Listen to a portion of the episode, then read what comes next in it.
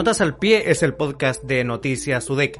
Entérate en línea de todas las novedades de la Universidad de Concepción, análisis de la contingencia nacional e internacional. Visítanos en noticias.udec.cl.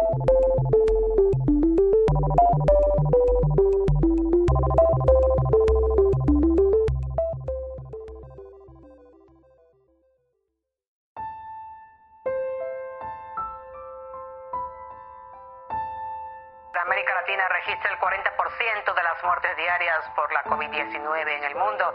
Brasil se convirtió en las últimas semanas en el epicentro de la pandemia en América Latina. En las últimas 24 horas en Argentina, 17 nuevas muertes por coronavirus. Y son 564 los nuevos contagios. Viene a convertirse en un caso bastante atípico en la región latinoamericana. No solo es la segunda nación más afectada después de Brasil, la curva exponencial de los casos positivos sigue aumentando. Y hoy día la crisis nacional se refleja en la región metropolitana donde se encuentra Santiago. Ha sido notificado de que solo quedan 30 camas críticas en toda la región. Cuando creíamos que nada podía ser peor que los estragos que produjo el coronavirus en Europa, vemos cómo América del Sur está siendo diezmada. La enfermedad, que hasta hace unos meses solo conocíamos en los bloques noticiosos internacionales, golpea con violencia nuestras puertas. El panorama es desesperanzador. Algunas administraciones han reconocido sus errores al abordar la pandemia, mientras que otras parecen deliberadamente negligentes, desafiando cualquier sentido de la lógica en sus políticas sanitarias. ¿Qué podemos esperar para el corto y mediano plazo en nuestro subcontinente? ¿Cuáles son las realidades locales que han contribuido a la propagación del COVID-19? ¿Por qué es importante el liderazgo político en una emergencia de este tipo? Te invito a leer el artículo Sudamérica sufre el embate de la pandemia y deja al descubierto sus desigualdades, que puedes consultar en nuestro portal Noticias UDEC. Catherine Pavés armó este reportaje que da un repaso por la realidad de América del Sur. ¿Cómo estás, Katy? Hola, Daniel. Aquí estamos, en el encierro. Bienvenida de nuevo a Notas al Pie. Muchas gracias. Katy, partamos por el caso de Brasil, que es uno de los que está liderando en el aspecto negativo las cifras del coronavirus en torno a muertes y contagios. ¿Cuáles son los factores que han influido en que la pandemia esté descontrolada ahí? Antes de comentarte la situación de Brasil, te quería contar que lo que nosotros quisimos hacer con este reportaje era tener visiones desde distintos países de Sudamérica. Entonces, entrevistamos a una periodista argentina, que es Gisela Nicosia, a Alexandre Padilla, que es un ex ministro de Salud de, de Brasil, al profesor Sergio Toro, que es un académico de la Universidad de Concepción, y a Lucía Damer, que es académica de la Universidad de Santiago eh, y que es de nacionalidad peruana. Entonces, eh, para que nos dieran un panorama un poquito más eh, completo, pero también a la vez como en terreno, más personal de cada uno de los países. Eh, en el caso de Brasil, claro, Brasil es, un, es, un, es, casi un continente, entonces todo lo que sucede ahí tiene repercusiones para el resto de los países vecinos. Hoy día está en una situación dramática, eh, a la fecha con más de 400.000 personas enfermas y con un número de fallecidos de más de 25.000. Y la situación política en Brasil también es bastante compleja. Entrevistábamos a Padilla, quien fue ministro de Salud durante el año, entre los años 2011 y 2014, y él derechamente señala que eh, la política del presidente Jair Bolsonaro en este tema es genocida. ¿Por qué lo dice así, tan fuerte? Porque en el fondo él señala que ha habido un desconocimiento y una negación de los elementos científicos que permiten tomar buenas decisiones. Y lo hemos visto en distintas intervenciones del presidente Bolsonaro, él llama a la gente a salir a la calle, no usa la mascarilla, eh, no respeta la distancia social, que son los elementos que la OMS ha señalado que son importantes para combatir el contagio del, del coronavirus y por lo tanto se enfrenta a los gobiernos eh, locales o, o, estatales que quieren implementar medidas más duras y eso significa que el sistema de salud en Brasil, esta coordinación entre el gobierno central y los estados deja de funcionar porque no hay una coordinación, no llegan de buena manera los recursos, entonces todo eso genera una situación en la que las personas quedan más desprotegidas aún. Ahora, si bien este factor Bolsonaro le podríamos llamar un factor importante, también hay condiciones de base que tiene Brasil y, el resto de los países de Sudamérica que hace que esta sea una crisis eh, grave y que no sabemos si de alguna manera vamos a ser el, sector más golpeado del mundo, pero hay proyecciones que lo indican, que tienen que ver, por ejemplo, con el trabajo, hay mucha gente que trabaja informal y por lo tanto no tiene acceso a la misma cobertura de salud que una persona que tiene, que, que paga por seguros de salud, por ejemplo. Y así una serie de elementos estructurales que hacen que no solo sea la situación de la pandemia o la situación del virus que anda circulando, sino que hay otros elementos que lo agravan, la situación de hacinamiento, por ejemplo, en algunos sectores de la población. Mencionaste recién que lograste una cuña del ex ministro Alexandre Padilla, que fue ministro de Salud durante parte de la gestión de Dilma Rousseff. ¿Cómo lograste conseguir esta conversación con Padilla?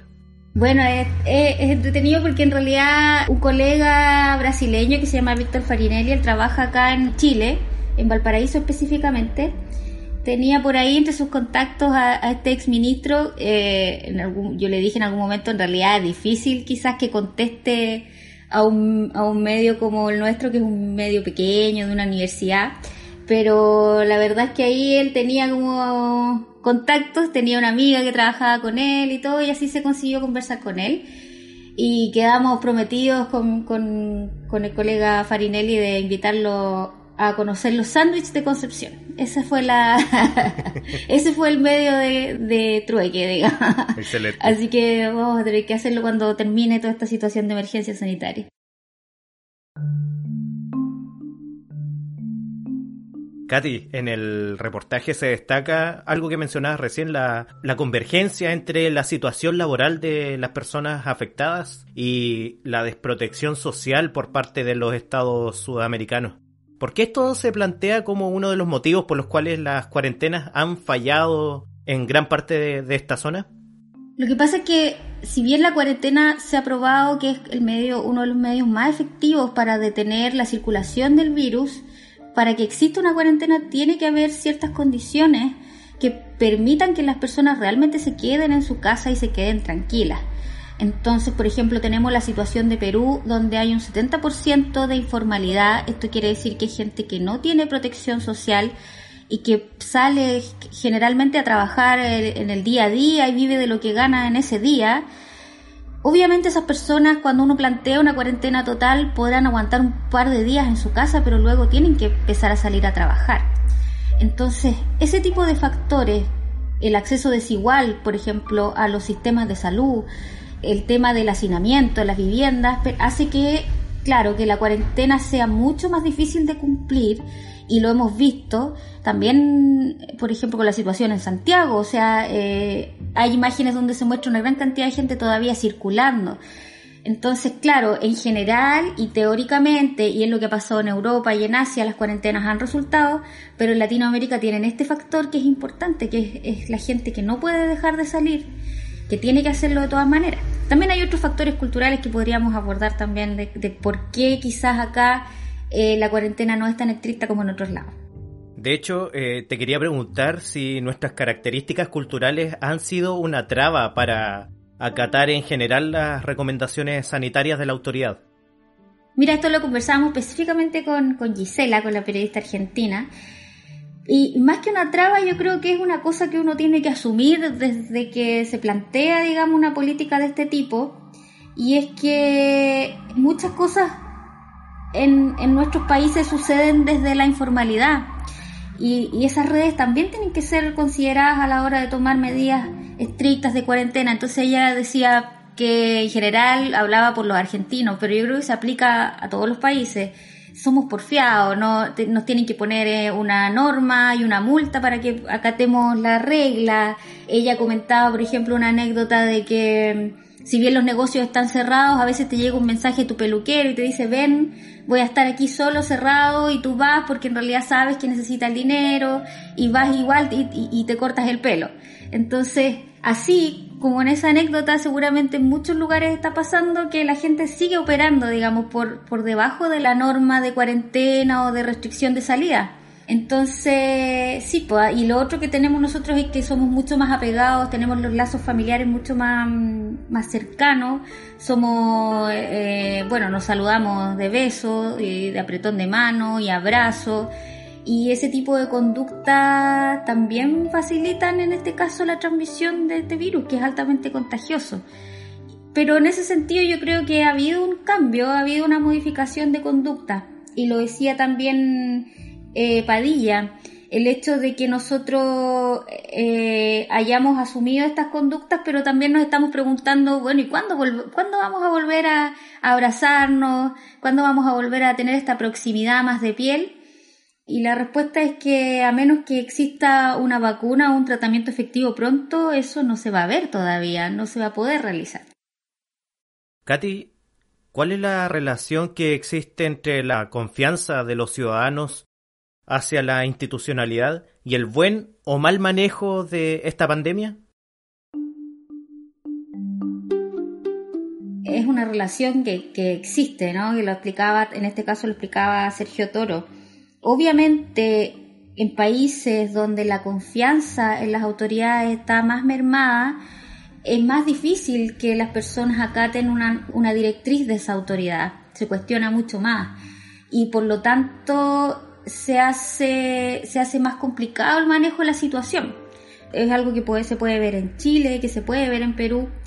Y al contrario, países que tienen una mayor cohesión social y confían mucho más en sus instituciones y autoridades, les está yendo mejor. El caso patente es el caso de Uruguay, que tiene una muy baja cantidad de personas detectadas enfermas, tiene 800 más o menos. Todo esto va creciendo obviamente con los días, pero hasta, hasta esta semana tenía unos 800 y 22 personas fallecidas solamente.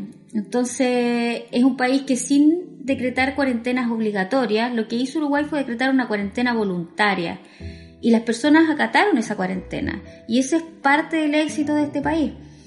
Pero imagínate en un país que tiene más eh, problemas sociales, mm, tiene instalada esta desconfianza a la autoridad, una cuarentena voluntaria es difícil que resulte. Entonces, por eso que existe esta relación y obviamente perjudica a aquellas, aquellos eh, países en los que ha, habido algún tipo de descontento social, como por ejemplo nosotros en Chile. Katy, para ir cerrando y recogiendo esta idea del descontento social, es que hay muchas y muchos expertos que están coincidiendo en que la proyección de América del Sur post COVID-19 no es de las más optimistas que digamos. Y de hecho es un asunto que conversamos hace unas semanas con Tito Barril en este podcast sobre las eventuales condiciones para un nuevo estallido social, esta vez gatillado por el tema sanitario. Pero en lo general, ¿existen las condiciones para que se produzcan nuevos estallidos sociales en Chile y en nuestros países vecinos durante o post esta pandemia? Bueno, la verdad es que es súper difícil predecir lo que va a pasar. Eso era una cosa que que nos decía Lucía Damer. Es muy difícil anticipar porque son muchos los factores, pero de todas maneras se está viendo ya en Chile que hay un descontento y ha habido protestas. En otros países, por, ejemplo, la, la, situación de Argentina, si bien ha habido protestas, no han sido, han sido menores, porque ha habido un, un enfoque diferente, digamos, para enfrentarlo. La situación de Brasil es la más difícil, yo creo, de predecir en mi opinión, porque son, también está ahí el factor eh, Bolsonaro que es bastante difícil de saber lo que va a pasar, lo que va a decir mañana. Eh, pero sí, los expertos en general coinciden en que, claro, vamos hacia una crisis y probablemente eh, nuestra región sea bastante golpeada por estas condiciones de base de las que hablábamos que nos ponen en un mal pie para el inicio, pero también porque tenemos cifras alarmantes de desempleo y probablemente eso va a generar mucho más descontento porque genera hambre, ¿no? Eso, eso es algo que ya se está viendo en, en algunos países. Entonces es probable que se genere descontento. Ahora, ¿cómo eso va, en qué va a desembocar? Eso es lo difícil de predecir porque no sabemos cómo se va a pasar este invierno y, y cuáles van a ser las condiciones en las que vamos a quedar después de la pandemia. Katy Pavés, muchas gracias. No, muchas gracias a ti, Daniel, que estés muy bien. Recuerda que el artículo Sudamérica sufre el embate de la pandemia y deja al descubierto sus desigualdades se encuentra publicado en nuestro portal Noticias Sudec.